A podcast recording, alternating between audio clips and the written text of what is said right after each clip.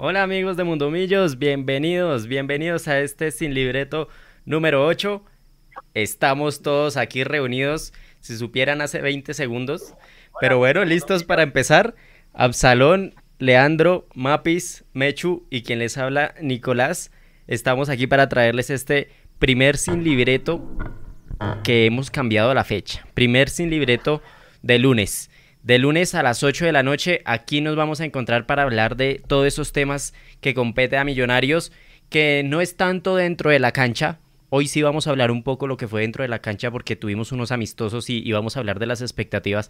Pero aquí no hablamos tanto de lo que sucede en la cancha, hablamos más de esos temas alrededor de Millonarios, como los programas que ya han pasado, que hablamos de camisetas, de viejas glorias, de jugadores que pasaron sin pena ni gloria y a, leerlos a ustedes ahí que están en el chat como Sebas Torres, que se acaba de hacer miembro de nuevo. Gracias Sebas, bienvenido aquí al, tercer tiempo, decir, al sin libreto número 8, ya con tanto programa uno se, se enreda. Bueno, les doy la bienvenida a todos y quiero empezar por don Absalón. Absalón, qué pena ponerle el don. Bienvenido. Hola Nico, ¿cómo vamos? Una feliz noche para toda la gente de Mundomillos que nos está acompañando. En efecto, como usted decía, eh, con un nuevo día. Ahora nos pusieron a hacerlo los lunes. El jefe dijo, no, los miércoles no, ahora los lunes, que porque, porque le gusta más los lunes, entonces que para empezar la semana hablando de millos. Y nos puso a tomar pola los lunes. Así que engrosando la lista de alcohólicos que beben el día lunes, estamos aquí reunidos para hablar de millonarios. Eh, un agradecimiento a toda la gente que se está conectando en este momento con nosotros. Eh, y pues nada, hablando como siempre ese mundo millos, eh, la idea de los lunes es hablar un poco de la pelotica, pero también de esos temas que veníamos tratando el año pasado y que están al margen de lo que sucede en la cancha, pero que siguen siendo parte de ese mundo millos. Así que doy la bienvenida a todos eh, los compañeros de la mesa de trabajo y empezamos obviamente con eh, las mujeres. María Paula Rodríguez, buenas noches. Hola, Absalom, buenas noches para ti, para Mechu, para Leandro, para Nico y por supuesto para todos ustedes que ya se conectan en este horario que debo decirlo, me gusta más este día, este horario, porque uno comienza semana hablando de lo que le gusta, ¿no? De pronto los lunes son un poco traumatizantes para algunos, no, no sé, uno no tiene toda la energía, pero si uno comienza hablando de millonarios y en este espacio un poco más desestructurado, pues es más chévere. Eh, hoy además es Blue Monday, ¿no? Es un lunes azul. Para nosotros no es el blue de tristeza, sino el blue de millos. Así que muy de acuerdo con lo que tú dices, empezar la semana Em, conversando en Millonarios, tomándose una cerveza, por favor beban con moderación eh, y pues obviamente siempre al tanto de lo que sucede con, con el equipo. Eh, Gabriel Jiménez, el Mechu, buenas noches, ¿cómo vamos? Cuéntenos cómo le fue en su viaje por tierras norteamericanas. Leo, Absalón, buenas noches, buenas noches para todos, Mapis, Leo, Nico, a la gente, por supuesto, como siempre, es el primer programa en el que yo estoy este año porque no estuve en ninguno de los terceros tiempos. Estuvo bien, mucha gente, estoy, yo todavía estoy sorprendido con la cantidad de gente que fue, sobre todo el sábado, al, partido del estadio del, Inter de Miami. Yo nunca pensé que fuéramos más que River Plate en esa noche, y sí, pasó, y gratamente sorprendido. Obviamente me encontré con muchísima gente que yo conocía desde hace varios años, a todos tengo que expresarle mi agradecimiento y mi cariño porque se han comportado muy bien conmigo. Muchos me invitaron a hacer tercer tiempo o previos de partido y yo no pude asistir porque el factor tiempo era fundamental, pero la intención vale. Y a todas las personas con las que yo me encontré, que me saludaron, que me escribieron, que no alcanzamos a vernos, porque eso también pasó, a la gente de Miami, a la de Nueva York, a los de Orlando, a los de Tampa, a los de Atlanta, muchas gracias.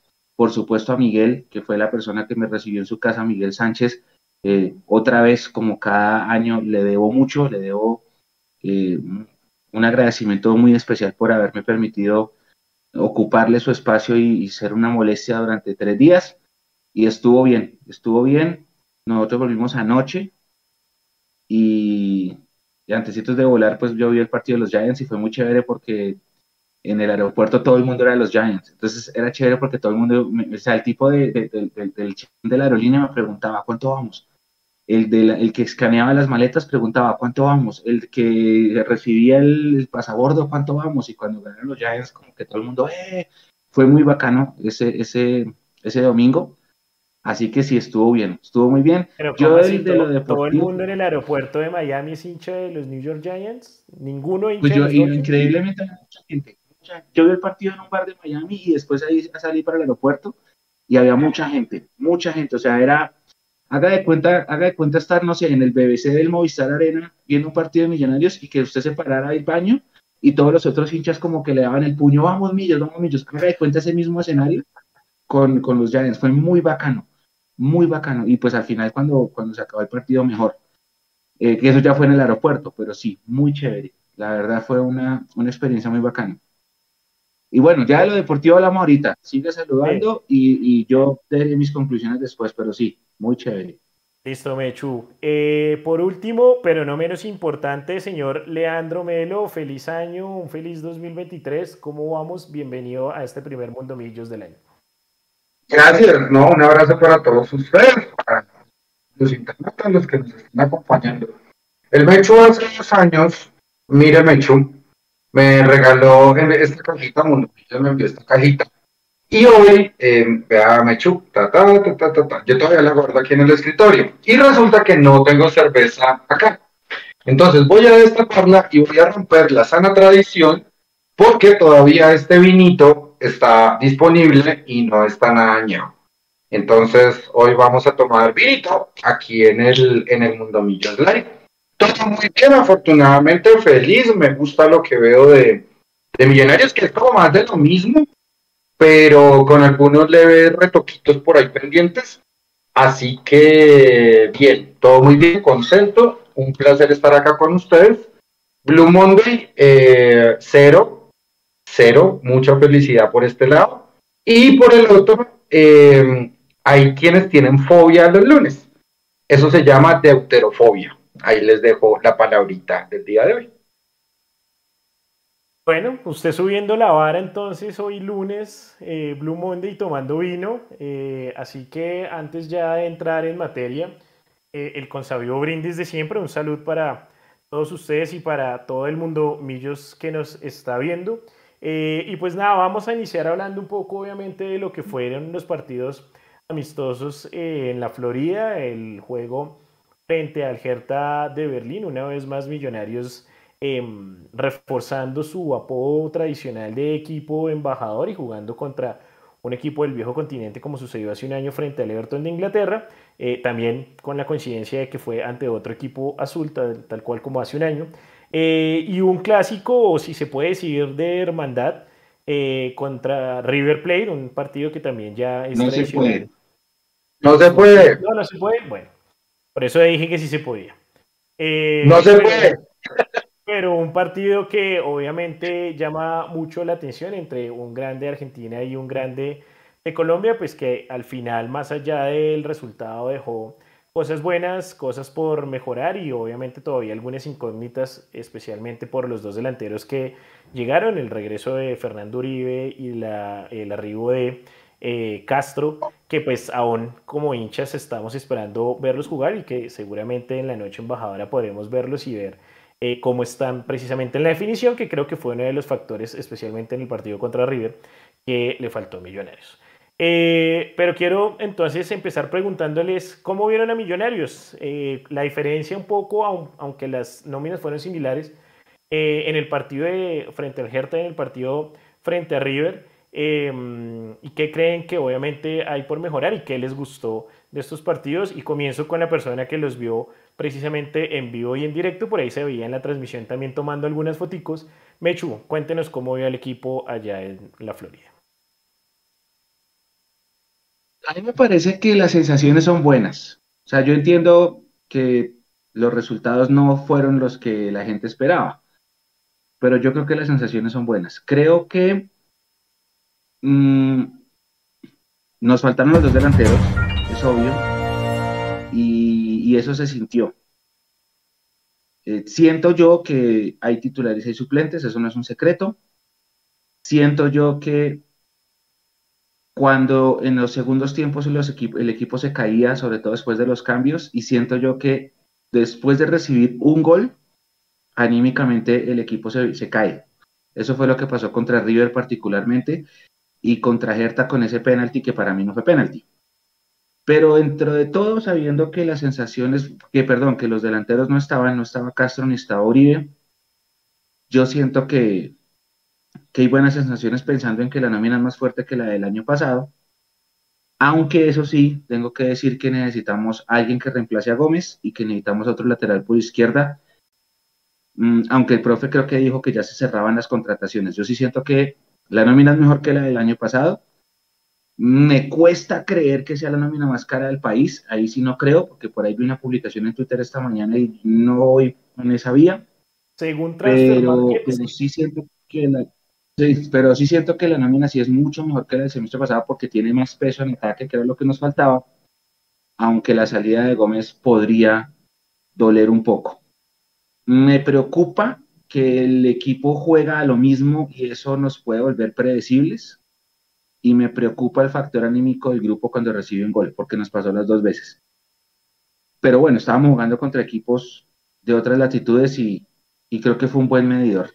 Habrá que ver cómo nos vemos el domingo contra la Liga Deportiva Universitaria de Quito. Creo que hay que tener en cuenta también un poco que eh, los rivales muy diferentes, eh, tanto en su estilo de juego como eh, el partido, pero también eh, tener en cuenta una particularidad es que el Hertha Berlín está a mitad de temporada. O sea, es un equipo que realmente ya viene jugando bien. En efecto, no es uno de los mejores equipos hoy en día de la Bundesliga. Eh, básicamente está peleando por no descender, pero pues es un equipo que ya viene con cierto rodaje y que se está preparando para el reinicio de la liga alemana eh, el próximo fin de semana. Pero River es un equipo que eh, además cambió el técnico, está empezando un nuevo proceso, ahora de la mano de Michelis, y también están empezando la, temporada, o sea, también están en pretemporada igual que, Millos. Y curiosamente, siento que Millonarios jugó, eh, o por lo menos eh, planteó mejor el partido frente al equipo que traía más rodaje, el equipo que ya se conocía, em, frente a un equipo que también hasta ahora pues está empezando a tomar una identidad y está obviamente a la espera de los cambios que de Michelis pueda entregar. Bueno, Paula, ¿tú cómo viste los partidos? ¿Qué fue lo que te gustó de ambos? ¿Qué crees eh, que, que, le faltó a Millonarios? Y pues obviamente estos partidos de preparación, más allá del resultado, bueno o malo, pues a nadie le gusta perder, pero creo que ah, analizarlos más allá de, de, de cómo quedó el marcador es lo que debemos hacer. ¿Cómo viste estos dos juegos? Bueno, en general debo decir que yo estoy tranquila con Millonarios. Estoy tranquila con el equipo que tenemos. Eh, sin duda, una de las grandes, una de las grandes conclusiones a las que he llegado es que efectivamente Millonarios se reforzó donde tenía que hacerlo. Yo también concuerdo, de pronto un lateral izquierdo no habría sobrado otro extremo, pero hasta el momento el punto donde más débiles estábamos, que es la delantera, eh, se ha logrado suplir muy bien y es uno de esos puntos que se vio con River, porque el primer tiempo, si Millonarios hubiese concretado las opciones que tenía, creo que la segunda parte, otra vez se ve eh, esa falta de contundencia. Hace unos días, Gamero había salido en una entrevista con Pachi Andrade y uno de los puntos que tocó y que efectivamente, digamos, no le gustan del equipo es que se desperdició muchos goles. Dijo, fuimos al tercer equipo más goleador, justamente eso, cómo desperdiciamos las opciones. Y eso se vio en ese primer tiempo contra River, ¿no? Me da tranquilidad en el sentido en que en Bogotá estaba esperando Leonardo Castro y Fernando Uribe, ¿no? Así que creo que ahí la historia cambia un poco porque no son los de siempre Luis Carlos, de pronto creo que ahí la historia cambia sino que ya tenemos dos opciones diferentes, eso de cara a lo que es la delantera. Respecto físico, eh, como ustedes lo decían, es importante ver que ese primer partido contra el Hertha, ellos están en pretemporada, y ellos están a mitad de temporada. Y físicamente, y yo dije, bueno, vamos a ver cómo responde el equipo y creo que se fueron tomando confianza y respondieron muy bien, ¿no? Es una nómina de millonarios que demuestra que se conoce y que físicamente está bien, eso también me tranquiliza. Era el primer partido y no se vio muy diferente realmente al equipo alemán. Entonces ese es otro aspecto de que yo digo, bueno, check, estoy tranquila desde, desde ese lado.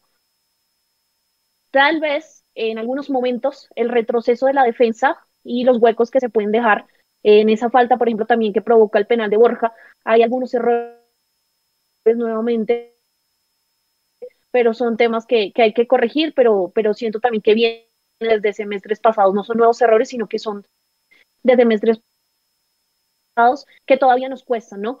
Sobre el lateral izquierdo, también Gamero en esa entrevista mencionaba que, que hay, tres, hay tres centrales en posición derecha y posición izquierda, y que seguramente, eso dio a entender, eh, a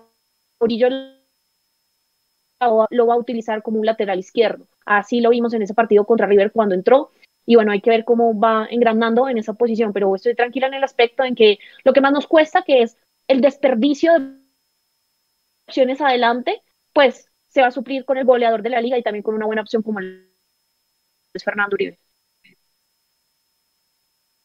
Eh, en ese orden de ideas de lo que tú acabas de analizar, claro, uno puede tener en cuenta, como decías, que los dos goleadores que esperábamos que este año así sean, pues estaban aquí en Bogotá.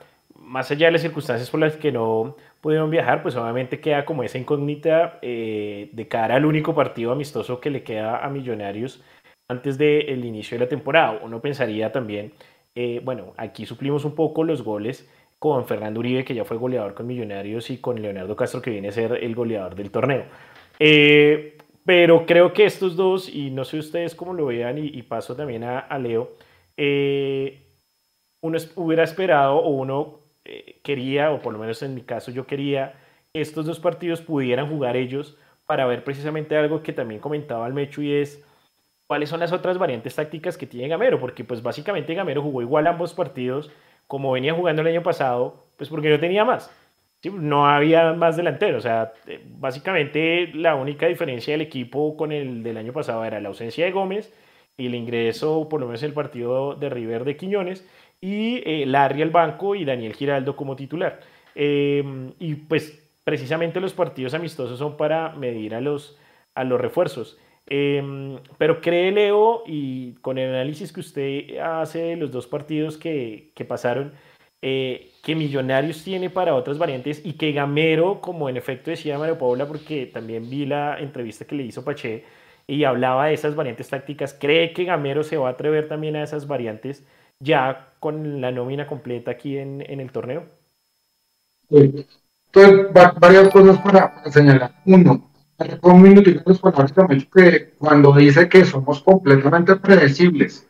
Entonces le contesto la pregunta, no, no va a haber ninguna variante táctica de Millonarios durante el proceso Alberto Gamero. El proceso Alberto Gamero ya tiene un título, él ya tiene una idea de juego, sus jugadores ya tienen un patrón y un estilo definido, y no creo que Millonarios lo vaya a cambiar, ni los jugadores, ni mucho menos el técnico. Entonces, dentro de esa predicción, segundo, me parece muy bueno que más allá del problema legal que tenga Leonardo Castro por, por no poder viajar a Estados Unidos y más allá que Fernando Uribe esté adaptándose físicamente a, no sé, pues de esta inactividad que tuvo en Junior de Barranquilla, a mí me parece una gran noticia que ellos dos no hayan viajado a estos dos partidos de pretemporada porque hubiera sido exponerlos innecesariamente.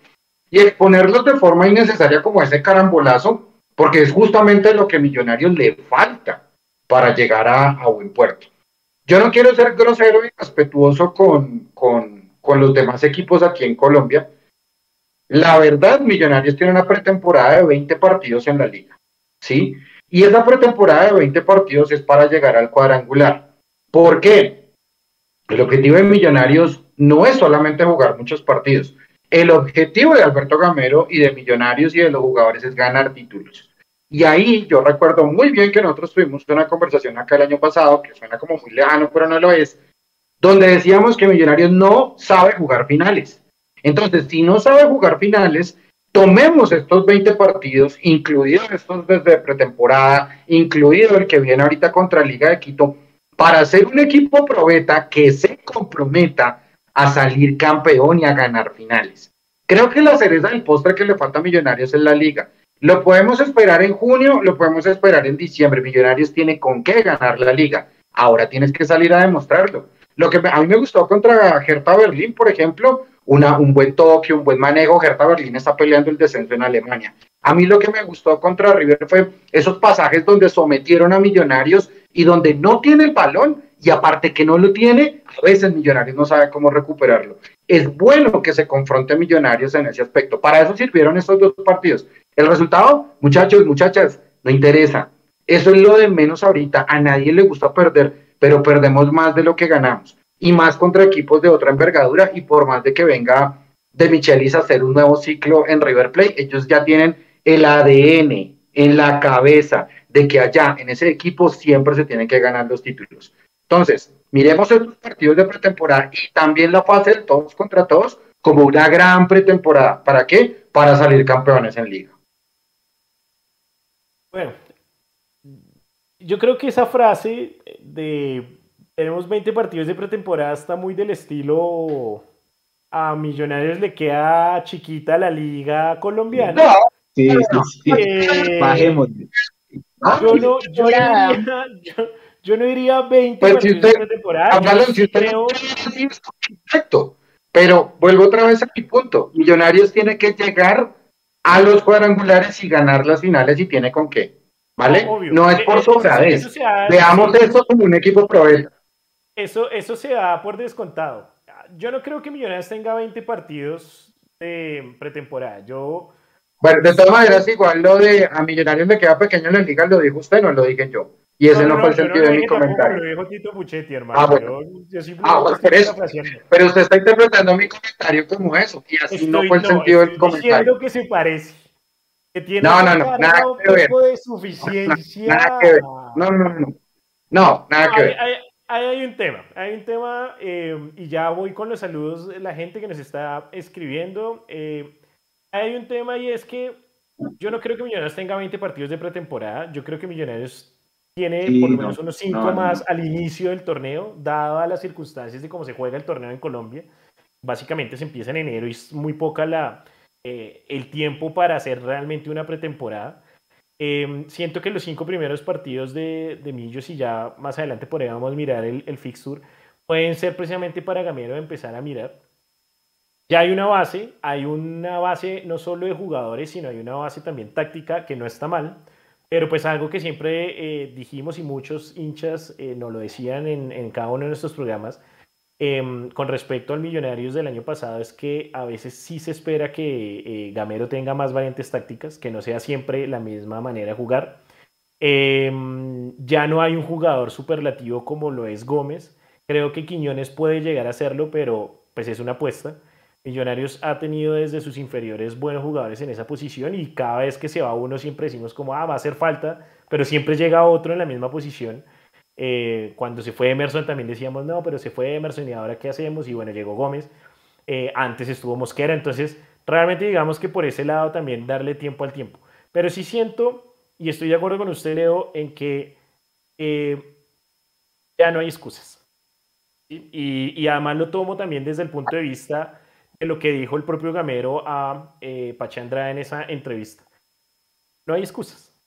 Tiene una base Solo salió un jugador, esperemos que no salgan más. Con la dirigencia de Millos uno nunca sabe, pero yo aspiro y espero que eh, por lo menos Vargas y Ginás se mantengan, eh, que son como los y Daniel Ruiz. Eh, espero que Daniel Ruiz pueda subir su nivel. no lo voy a juzgar por dos partidos de pretemporada, básicamente no voy a estar allá, pero quiero verlo ya jugar los partidos por los puntos y espero que suba el nivel porque realmente el año pasado pues su nivel al final no fue el mejor. Eh, pero más allá de todo eso, sí creo que todos estamos esperando lo mismo y en eso estoy de acuerdo, Leandro. Hay que ser campeones. Sí, hay que ser campeones, lo dijimos en el último programa del año, que cuál era la expectativa o, lo que esperábamos más bien de Millos para, para este año. Eh, y muchos decíamos como, bueno, el, el, título de liga y una buena actuación en Libertadores, que decíamos incluso una buena actuación de Libertadores es octavos y ahí para arriba era ganancia.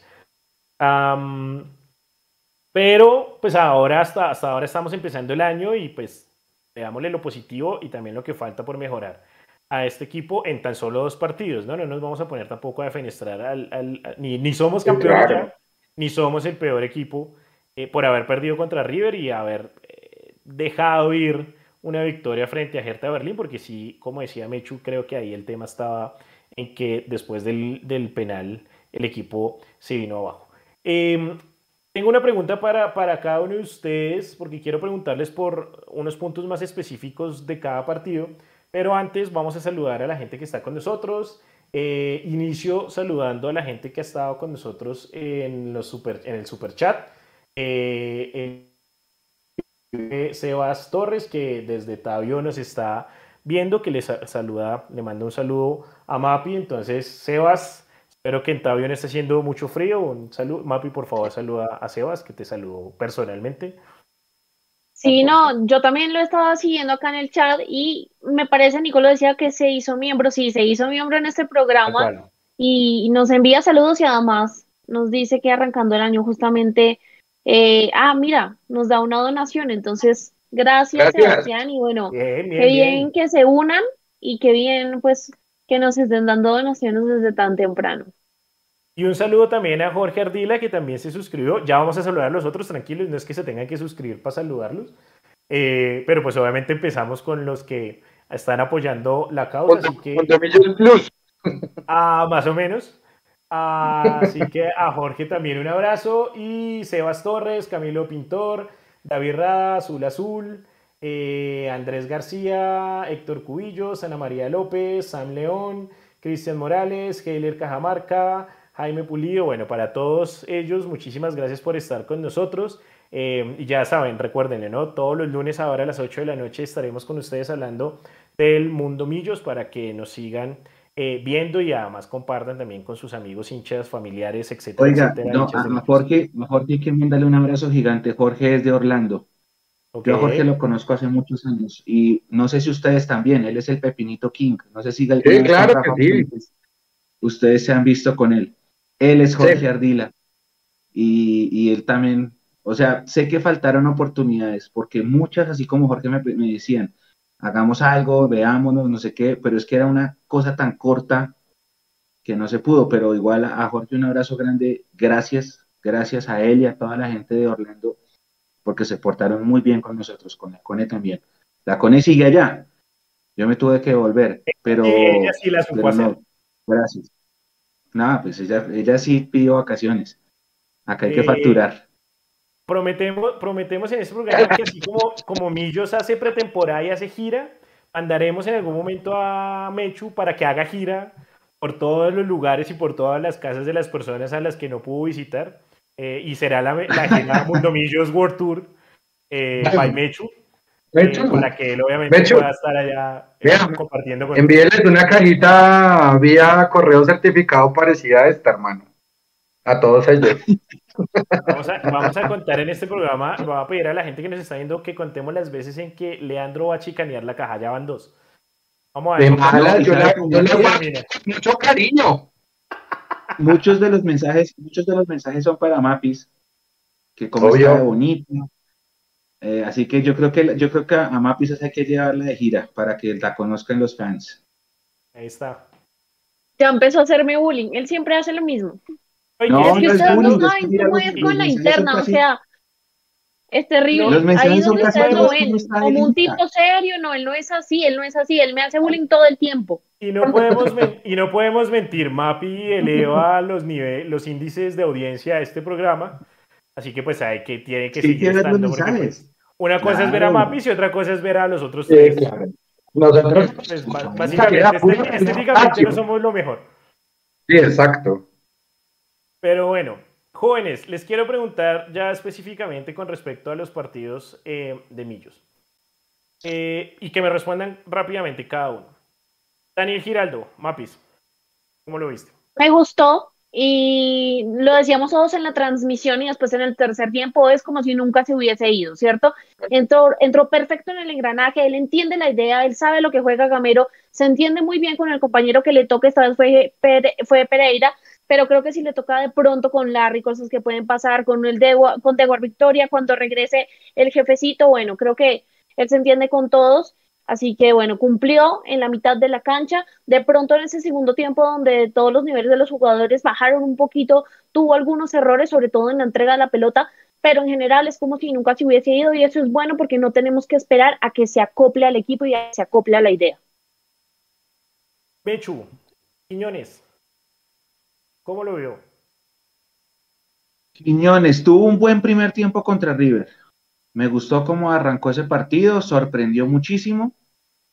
Contra Hertha entró en el segundo tiempo y creo que ahí es donde el equipo se cae, por eso sus niveles no son tan individuales, pero ese partido, lo que jugó contra River, los 60 minutos, porque el equipo completo se pierde con el primer gol de, de River, me gustó, me gustó bastante Juber, que ingresó a último momento, pero bien, lo hizo bien, lo hizo bien. Eh, Leo, el tema de jugar a lo mismo eh, en ambos partidos a lo que se venía jugando, pero sobre todo el tema del gol de Luis Carlos Ruiz, empieza a poner a pensar a Gamero, ¿no? De cara también a lo que se viene con tres delanteros. Sí, el, el tema el tema con Luis Carlos es que está bien completamente físicamente y le va a pelear el puesto a Fernando y a Leonardo. Es que el hecho de que Leonardo venga goleador y el hecho de que Fernando Uribe haya hecho 52 goles no quiere decir que estuvieran presentes en, en los primeros dos partidos. los partidos no es las, una vez las conclusiones de lo que va a hacer el equipo, pero por lo menos hay competencia. Y eso es bueno, eso es, necesario. Eso es obligado el equipo. O sea, no puede ser que Millonarios desviando un minutico no tenga un lateral izquierdo para suplir. O si se van alguno de los dos centrales, entonces no tenemos que, a pesar de que, por ahí me que Jorge Arias también puede jugar de lateral izquierdo en algún momento. El punto que Luis Carlos le va a pelear y tiene que hacerlo. Tiene que pelear de puesto a Fernando Uribe. si él quiere, no, eso no depende de él. O sea, puede que Fernando tenga un buen pasado y Leonardo tenga un buen presente pero pues dependerá de Luis Carlos si se quiere quedar como delantero. Ojalá, qué bueno. Amén por la competencia. Chévere eso. Lo último, eh, para cerrar ese tema de los partidos em, de pretemporada en la Florida y por favor, con una sola palabra, cada uno. Empiezo por Mapis. Elvis Perlaza como titular en ambos partidos. Suplente es lo que puedo decir, suplente, debe ser suplente. Cumplió, para mí, qué pena meto ahí la cuchara, cumplió, esa es mi palabra. Y de, la, la, voz del más allá habla bien de Elvis Verlas. Bien, Nico, para, para Nico cumplió. O sea, no excelente. Pobre Elvis Perlaza le dan duro. Elvis, cualquier cosa que pase es culpa de Elvis Perlaza. Sí, claro. Y, y sí. O sea, a mí me sorprendió que no esté Alba, pero es que tampoco vamos a llegar al punto de. O sea, le hace, eh, no sé, bota un gol Luis Carlos Ruiz, Perlaza. Eh, hace una mala entrega, qué sé yo, eh, Pereira, ah, Perlaza. Se enferma del estómago Daniel Ruiz, Perlaza. Cualquier cosa es Perlaza. Entonces, pienso que estamos en enero. Leo. Señor. Perlaza, titular, opinión. En una sola palabra, resarcimiento. O sea, para usted cumplió también, igual que lo que hizo. Sí, sí, sí. sí. Yo los dejo con una pregunta. Este sí no es para que me la respondan. Y no solo se le haga a ustedes tres, a cuatro con Nico, sino a toda la gente que nos está viendo. ¿En serio pensábamos que Perlacia iba a estar en Millonarios en 2023? Sí. Yo personalmente creo que no, pero bueno. Parle, eh, señor. Cortica y al pie. Uno, es el garré. Y segundo, todos los hinchas de millonarios necesitan un chivo expiatorio todos los años. Ya. Bueno, cierto. Eh, verdad las dos, tanto lo de Garré como de que siempre se necesita un chivo expiatorio. Y eh, con la salida de Lícer Quiñones, el pobre Elvis es el que lleva el mundo. Eh, Nico, eh, usted tiene una actividad. Cuéntenos eh, en qué consiste. Bueno, pues sabemos que en la página web www.mundomillos.com se suben las estadísticas y quería que repasáramos juntos.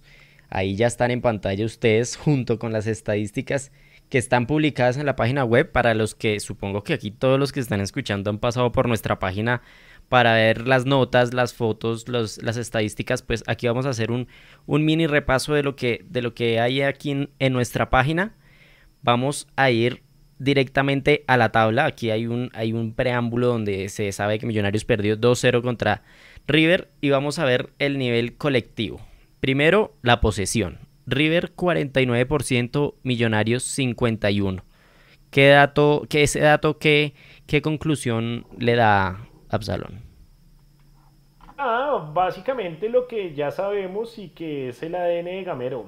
Posición de pelota para Millonarios. El problema no es tenerla, el problema es saber qué hacer cuando se tiene. Y creo que Millonarios por momentos se convierte o se vuelve insulso cuando no sabe qué hacer, cuando le cierran los espacios. Y ahí es donde creo que se tienen que tener variantes tácticas. Em, porque ya todo el mundo sabe, o por lo menos aquí en Colombia, todos los equipos saben a qué juega Millonarios. Eh, y Gamero lo decía también eh, en algún momento, eh, él sabe que no en todos los partidos van a jugarle de igual, a igual. Que van a haber partidos tanto aquí en Bogotá como en otras que tal vez no están peleando el campeonato, que van a cerrarse y que van a tratar de contragolpearlo y esa historia no la conocemos de memoria. ¿Cuántos partidos no hemos visto en donde Millonarios ataca, tiene el balón, ataca, desperdicia goles y en un contragolpe faltando cinco minutos nos vacunan y hasta ahí llegamos? Eh, y, ahí entramos en el desespero. Voy, a terminar, voy a terminar de leer las estadísticas que están en pantalla y Mechu, Leandro y Mapis escojan uno de esos datos y por qué les llamó la atención. Los remates, remates totales, 18 para River, 13 para Millonarios. Los remates a puerta, 6 para River, 5 para Millonarios. Paradas de portero, 4 para River, 4 para Millonarios. Corner, 7 para River, 8 para Millos. Centros, 22 contra 17 de Millonarios. Eh, un fuera de lugar para River, 4 para Millonarios. Faltas, 12 faltas para River, 17 para Millos.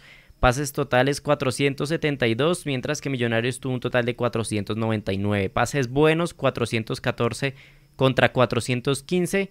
Saques de banda 16 versus 7. Amarilla 1 para River, 3 para Millonarios y una tarjeta roja para River, 0 para Millonarios. Mechu. Vamos a quedar con dos. La de los remates, porque eso quiere decir que la posesión no se traduce en ocasiones y es lo mismo que pasaba en 2022. Yo insisto, y por eso le decía a la gente, los delanteros titulares se quedaron en Bogotá, hay que ver qué pasa con ellos. Y obviamente pues tenemos la baja de Gómez, aquí hay que buscarle un reemplazo. A mí me gustó Cataño, pero yo siento que Cataño es más 10. A mí Cataño me gusta más por el centro, pero lo hizo bien contra River, por ejemplo, por banda derecha, fue la figura. Y la segunda eh, un viejo fantasma de años pasados. Cuando River se queda con 10, Millonarios no hace sentir ese hombre de más. Eso no pasó. Antes entra, entra el segundo. Antes se desconcentra y, entra el segundo. Pues yo siento que, que pues, obviamente ya estaban los cambios en cancha y lo que yo les decía, o se siente que hay un equipo titular y un equipo suplente, pero me quedo con esas dos. Eh, obviamente en una pretemporada todo es aprendizaje, yo estoy de acuerdo con Leo, el resultado es anecdótico, el resultado a mí no me importa. Diferente piensa la gente que fue al estadio, porque es que la gente que en el estadio fue al equipo una vez, dos veces al año y esperan ganar. Y generalmente Millonarios en Estados Unidos pierde. Entonces eso a ellos que ven al equipo una vez y montan tremenda fiesta y se juegan en la noche de su año, pues les molesta y es normal, pues a nadie le gusta perder. Para ellos esto no es un amistoso, porque ellos tienen que viajar muchos kilómetros, mucha gente, para ver a Millonarios. Es pretemporada, el resultado para mí es una anécdota, pero pues a ellos sí les frustra un poquito, y eso me lo dijeron por lo menos 15 personas distintas, que les frustra el hecho de que ven a su equipo una vez al año y pierden, así sean amistosos. Eso es, yo me quedo con esas dos mapis. Sí, estaba viendo también el tema que puede, cuando uno analiza el global, no ser de pronto un tema tan, tan amplio, pero que, que uno ve y que termina contando y pesando y es, Millonarios tiene más corners que River, por ejemplo, no está acá el número de las pelotas quietas también que Millonarios tuvo como tiros libres y demás, pero Millonarios eh, le cuesta en este proceso gamero y creo que históricamente eh, traducir esas opciones, esos corners en goles, ¿cierto? Entonces eso indica que ahí también estamos haciendo algo mal. Deberíamos tener mayor producción de goles en pelota quieta, mejorar también en el tema del juego aéreo, no solo en defensa, que lo decía con un seguidor, que a mí también me, me genera algún tipo de preocupación porque vimos que Suculini en ese gol, en ese primer gol, eh, iba, cabeceaba solo y en el rebote llegaba Mamana, ¿no? Pero en el juego aéreo, tanto ofensivo como defensivo, hay ciertos aspectos a mejorar para el equipo, como ya lo venía diciendo, eh, la producción de goles desde la pelota quieta también deberíamos eh, optimizarlo al máximo. Leo. Millonarios tuvo más el balón y cuando tiene el balón no sabe qué hacer en posición de ataque, solamente como hace en el partido con River y cuatro veces estuvo fuera de lugar. Entonces hay que saberse posicionar también. Ese es el dato por el que yo quedo. Gracias, gracias Leo. Bueno, se cayó, se cayó Absalón, ¿para dónde fue? Aquí en el chat, aquí en el chat, a ver qué, quiénes están mientras tanto. Leo a Mauricio a la fecha de... Ah, ok, están poniendo su, titular, su titular. Eh, yo creo que falta ver por cómo va, cómo va a adecuarse Castro y Uribe.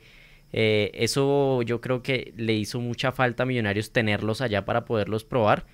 Ya, ya habrán esos días.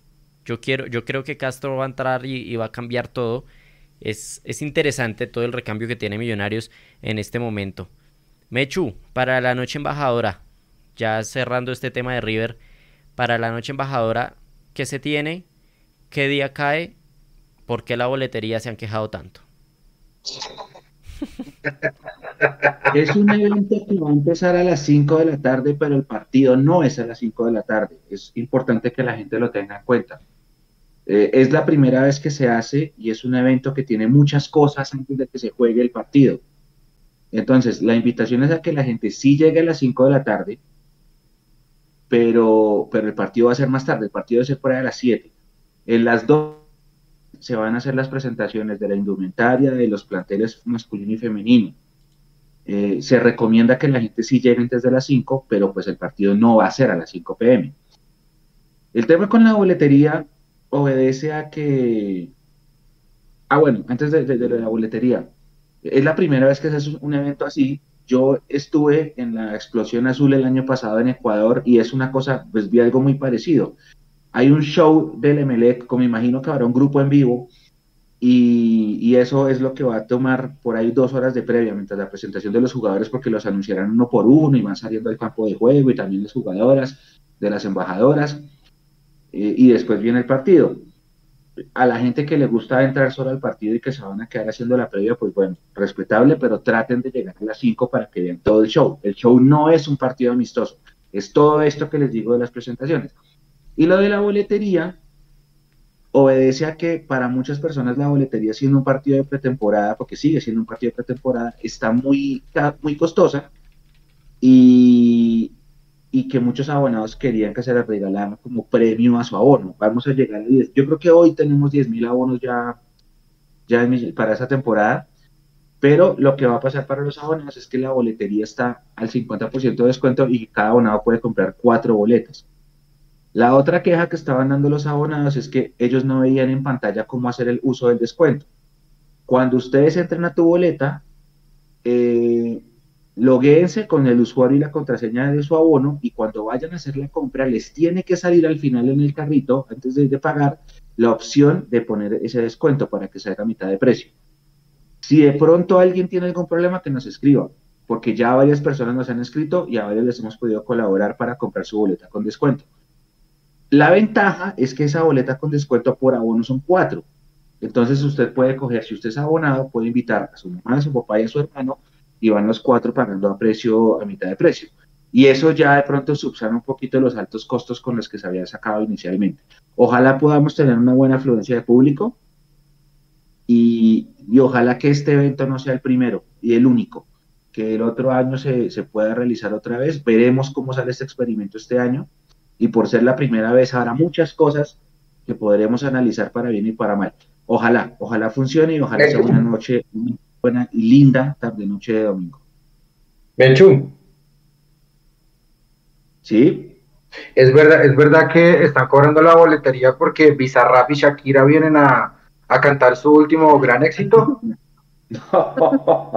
Aquí lo, importante, aquí lo importante es que no sea trofeo como la Copa Cafán y el amigo de Leandro no va a salir a dar la vuelta olímpica. Buena, buen tiro. Para tenerlo en cuenta, ¿no? Porque no hacer otra vez ese papelón de vuelta olímpica. No hagamos papelones, por favor. Con Copa Cafán. Eh, pero no, bien, lo que dice, lo que dice Mechu adhiero, interesante eh, copiar este modelo muy común en la liga ecuatoriana y en la liga peruana. Eh, y vale la pena, vale la pena también eh, tener esa, esa noche inaugural con los hinchas en el estadio, con un marco espectacular. Obviamente esperamos que el equipo gane, pero más allá también pues conocer novedades con respecto al uniforme, que pues para muchos hinchas, y me incluyo, siempre es chévere eh, mirar las nuevas camisetas que, y la nueva indumentaria que pueda tener Millonarios. Un, un poco hay un fashion police eh, embajador. Eh, pero bueno, para, para la idea es que todo. ¿Te gustó la, camiseta naranja, Salud? No sé. Es que, es que quedó como, es que quedó como Millonarios, estrato no, yo, yo tengo la teoría de que como vieron que el estadio era parecido al Parque Estadio Sur, entonces quisieron hacerle un homenaje en Envigado y por eso utilizaron esa camiseta. yo pensé que era eh, porque el Envigado Estrato 6. No, en Envigado Estrato 6 cuando jugamos con, en, la Sudamericana con, eh, con, un uniforme también naranja. La verdad no, no, o sea, no me gusta que le quiten a Millonarios el azul o el blanco. Eh, y menos por un color como tan al otro extremo de la escala cromática del azul como es un naranja. Eh, pero seguramente habrá mucha gente que le haya gustado. ¿Naranja o rosado? Sí, yo ya vi gente pidiendo en Twitter dónde la venden. eso, sí. ¿Naranja o rosado? No, naranja, era naranja. Era naranja, pero, no, me refiero. pero es que tengo entendido que... Colores corporativos entonces Millonarios ya tuvo una rosada de juego, entonces ahora tuvo una naranja de juego. ¿Con cuál se queda? lo de la rosada yo lo vi más como un tema, y me disculpan si entro en, en, en, eh, cosas que... Cuidado, no, no, la, la, rosa pues le estaba apuntando, eh, empezando porque era un tema de los 70 años de Adidas, pero le apuntaba también al público femenino. No con esto quiero decir que el rosado sea solo, seguro, hay muchos Bien, la salvó. Hombres compraron, compraron eh, por eso por eso hice la advertencia primero. Muchos hombres compraron esta camiseta, a mí personalmente no me gustó, no porque fuera rosada, sino porque no me gusta que desvirtúen los colores de millonarios. Em, o sea, vuelvo y digo, con la gris y con la negra dije, bueno, igual no es un cambio así como tan sustancial. Pero pues un rosado, un naranja, un amarillo como el del 2010 que en su momento en el primer programa de, Mundo Millo sin libreto, cuando hablamos de las camisetas, hablamos de eso. La camiseta dorada del 2012, pues tampoco era así que uno dijera como la locura. Pero si volviéramos al primer episodio de Mundo Millo sin libretos hablando de las camisetas, esta, la del fin de semana, eh, perdón, no la del fin de semana, la del partido contra Hertha Berlín, para mí estaría en el top 5 de las camisetas más feas en la historia de Millonarios. así, es, así es sencillo. Así es, para mí. Mechu, pero tengo entendido que ese tema de la camiseta naranja fue un tema de emergencia por los colores de alerta. ¿Es verdad? Sí, sí, sí, sí. Sí, fue, más un... ¿En serio hasta, hasta una hora antes del partido se dieron cuenta que Alerta jugaba solo y blanco? No, no, no, porque la camisa viajó desde Bogotá. Pero, pero sí, es lo que dice Nico. O sea, el uniforme de Gerta es ese a rayas y el suplente es un azul, si no estoy mal. Entonces creo que por eso fue que optaron por el, por el, por, por ese. Pero entiendo yo que esa es una camisa así de emergencia y que creo que no, no ojalá salga a la venta, yo sí la compro, pero, pero parece que de pronto no, que solamente era por esa noche. Fueron, fueron a un outlet por ahí de Miami y mandaron a tapar esa vaina. Yo tengo una, yo tengo una pregunta. El uniforme, está bien, entiendo que el uniforme del Hertha de Berlín es azul y blanco a rayas. Siempre ha sido así. Pero si el segundo es azul, ¿por qué no se podían poner de acuerdo y decir, listo, señores del Hertha, ustedes jueguen con el azul y nosotros vamos con el blanco? Y ahí igual se hubieran diferenciado. O sea, ¿por qué llegar a un uniforme que desvirtúa completamente la historia cromática de Millonarios?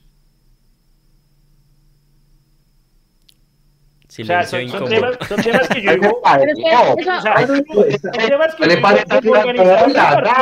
Es porque lo hicieron contra Everton hace un año. pero es que eso no, el es de millonarios. Eso no es de millonarios, eso es ya un tema en el fútbol global. La Juventus tiene un uniforme amarillo, Barcelona tiene un asqueroso naranja con azul clarito.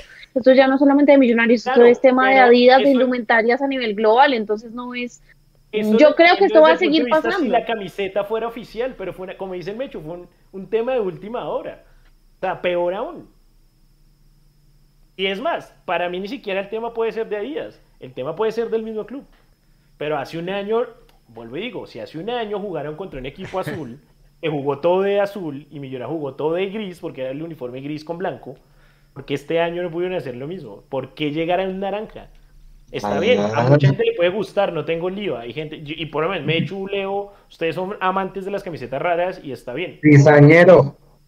Pero Cizañero, o ¿por qué sea, la va a coger le es? toca pagar a 36 cuotas en ese outlet de Miami. Oiga, déjelo santo. Bueno, no sé, aunque hay que decir una cosa, ¿no? También, y creo que vamos a estar de acuerdo todos. El tema de los patrocinadores friendly, Cafani y Andina, eh, si así van a ser en la camiseta ya oficial para este año, la titular, creo que todos vamos a estar de acuerdo que es eh, un beneficio estético a la camiseta. Elegancia. ¿sí? No sé qué opinen. Hacía falta, hacía falta porque el parche, ese parche grande de Cafam, el parche que puso Andina en, en la parte de adelante, pues eh, no es muy estéticamente correcto a, lo- a los estándares que se manejan hoy con el minimalismo. Con, No, con y aparte, Sí, no es cómodo, no es cómodo. Lo que decía Eduardo en el, en un tercer tiempo en un live, y es que ese cafam de la parte de atrás, cuando uno está, no sé, con mucho calor y demás, se pega la piel horrible. No, Entonces es que una lo hagan porquería. más amigable a la vista y más cómodo para la gente, me parece de verdad que es justo y necesario ya. Pero muchachos, se los dije en el primer programa. Si la camiseta, o sea, si- perdón, si las vallas en el estadio eran color azul y el logo de Andina era solo en blanco, ¿por qué no podían hacer lo mismo en la camiseta? Y si hace un año el Everton jugó de azul y Millonarios de blanco, ¿por qué no pudieron ¡Ay, hacer que man tan cansado! ¡Ah, cosas que cállese! ¿Por qué tiene Demanda. que. O sea, son, son cosas lógicas, pero bueno. Claro, pues también ganas de llamar la atención de Andina llegando como patrocinador y poniendo un parche bien gigante y horrible, pues se iba a ver, se iba a notar y yo creo que cumplió, cumplió haciéndose notar y, y todo el mundo estuvo hablando de lo mismo, todo el mundo, qué parche tan feo, pero no hay publicidad mala.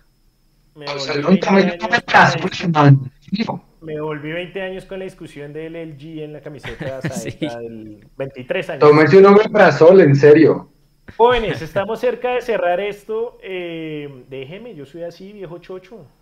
Eh, lleva ocho programas conmigo, hermano. Ya sabe cómo soy yo. Eh, Ay, quiero, yo- las eh, expectativas, hombre. Ay, en el, en el Instagram tengo respuestas allá de, de la comunidad. En el Instagram tengo Nico, respuestas ¿qué de la qué comunidad. nos dice la gente? Expectativas. Ojo, la expectativa para nosotros no es solo ser campeones. Eso, Es- eso ya es sea obligación. por entendido.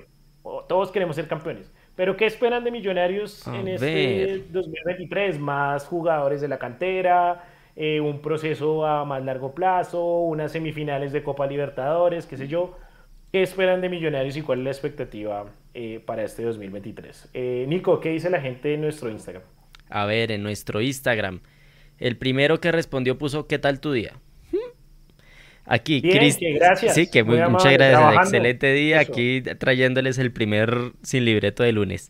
Le quiero mandar unos saludos al final. Hágale, Chris Mi- Chris Brother. En el último partido. Dice, más alta que en los semestres anteriores. Veo un equipo más maduro y con más punch. ¿De Daniel? Caicedo dice, Maduro, en lo demás Maduro, de acuerdo. de acuerdo. Eh, Liga, dice Daniel Caicedo. Jeff dice, nos faltan refuerzos, estamos graves. Eh, Diego, Diego Johnny 21, ser campeón. Ya eso se dijo, eso se da por sentado que es un es lo que Es lo esperamos. que todos esperamos. Exacto, pero necesitamos mm, ay, detallitos, detallitos como, como el que dijo Crismi. Saúl Rodríguez, los mejores, hay buen plantel, esas son sus expectativas. Eh, si Millos ganas la Libertadores, me tatúe el escudo, guarden esto. Ojo, bueno. Ma- Max Bernal 07.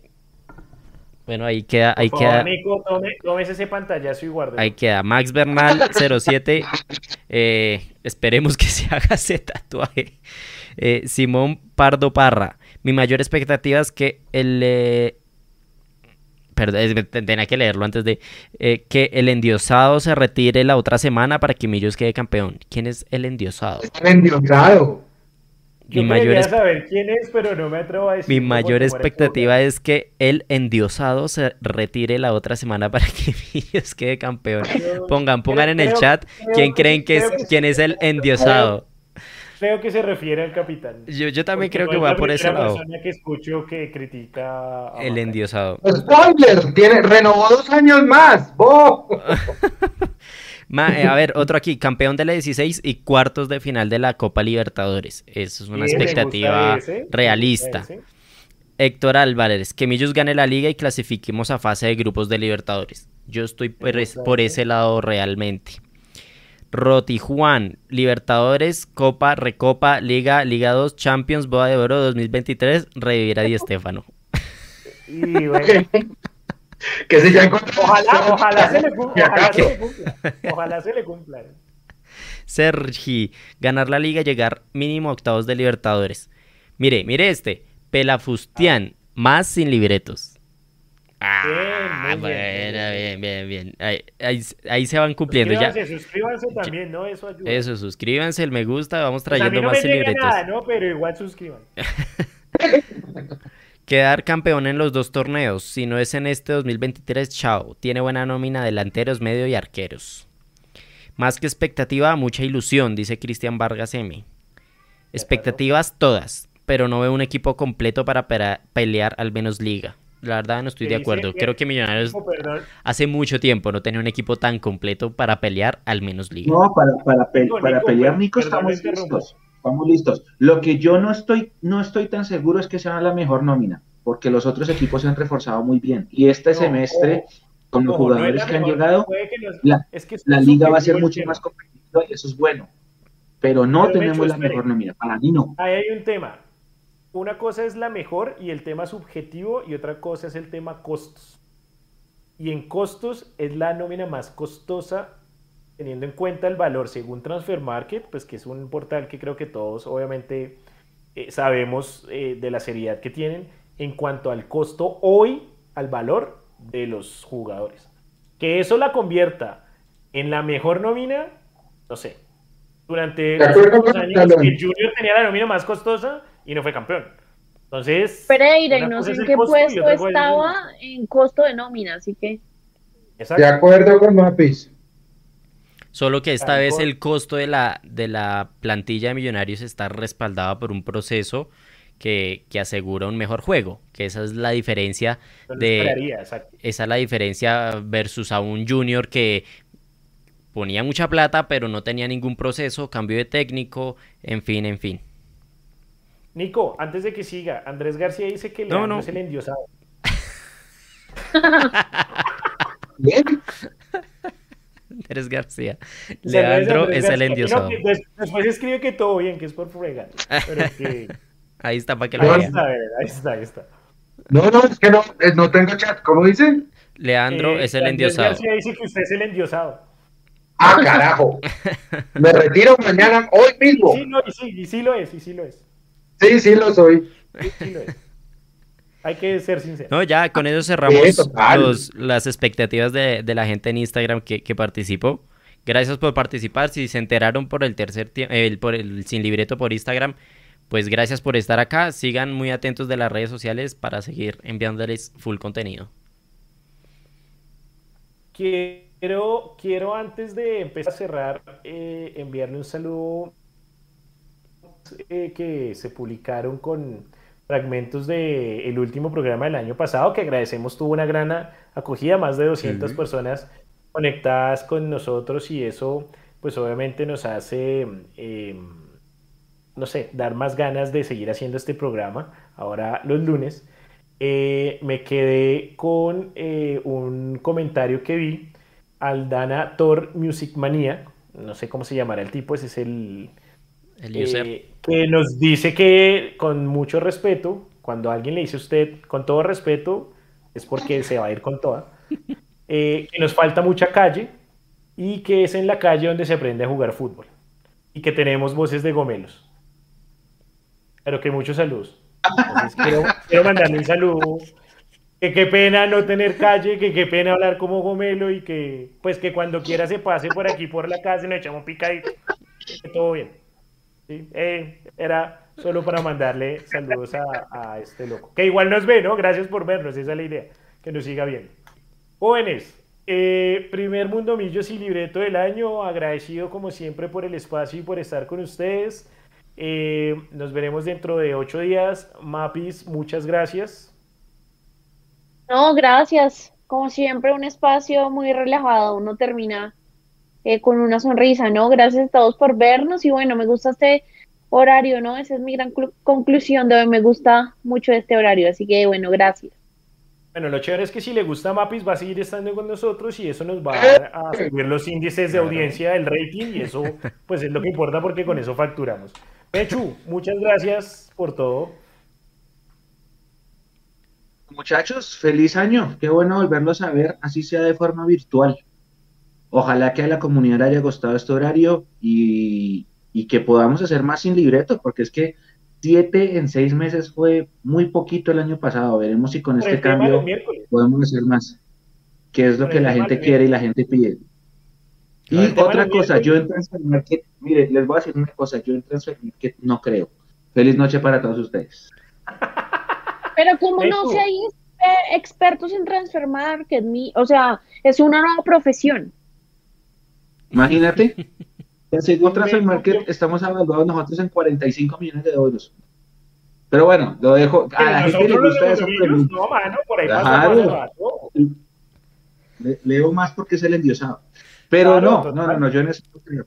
Eso no creo. A todos feliz noche, gracias. Qué bueno volver. Eh, Qué chévere. Una última. Una última. ¿Cuándo anuncia las fechas de Florida World Tour Mechu by Mechu 2023?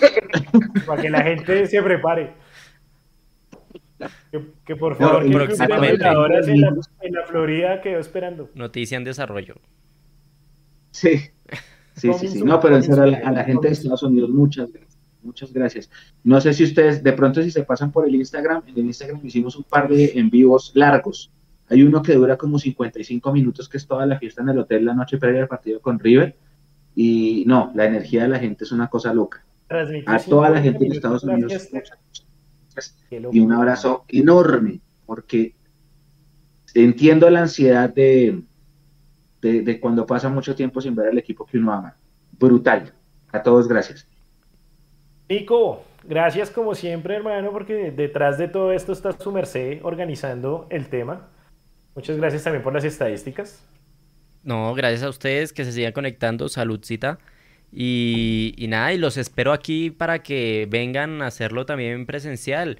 Pueden caer uno, dos, tres. Y, lo hacemos aquí también desde estudio para que, para que sea también como, como un cambio de ambiente y, sigan interactuando más de cerca porque pues yo aquí tengo, tengo a toda la, comunidad más, más a la mano. Entonces, bienvenidos aquí para que hagan el, el, el sin libreto desde, desde estudio. Claro, que sí, si el trancón y el pico y placa lo permiten, allá estaremos. Seguramente también este año habrán más transmisiones también de partidos desde BBC, desde algunos de los bares. Así que, pues también para todos los que nos siguen, eh, nos veremos muy seguido. Leandro, muchas gracias. A ustedes, eh, cosa mi usuario para todo el hate para todos los haters es arroba alejameco en Twitter. Y me despido eh, que no tengo calle o no tenemos calle. Eh, dos cositas de una muy buena banda de, Tapia, pues que se llama Alcolíricos. A los haters, equipo de carretera, de aquí de este corazón para ustedes. Y como dice la letra de Pambelé, también de Alcolíricos. En tu cabeza somos trending topic. Chao. Y después que no es endiosado, ¿no? Y después que no es endiosado. A todos ustedes, muchísimas gracias. Nos vemos dentro de ocho días en un nuevo Mundo Millos sin libreto, hablando de lo que fue la noche embajadora y ya preparándonos para lo que va a ser el inicio del torneo colombiano.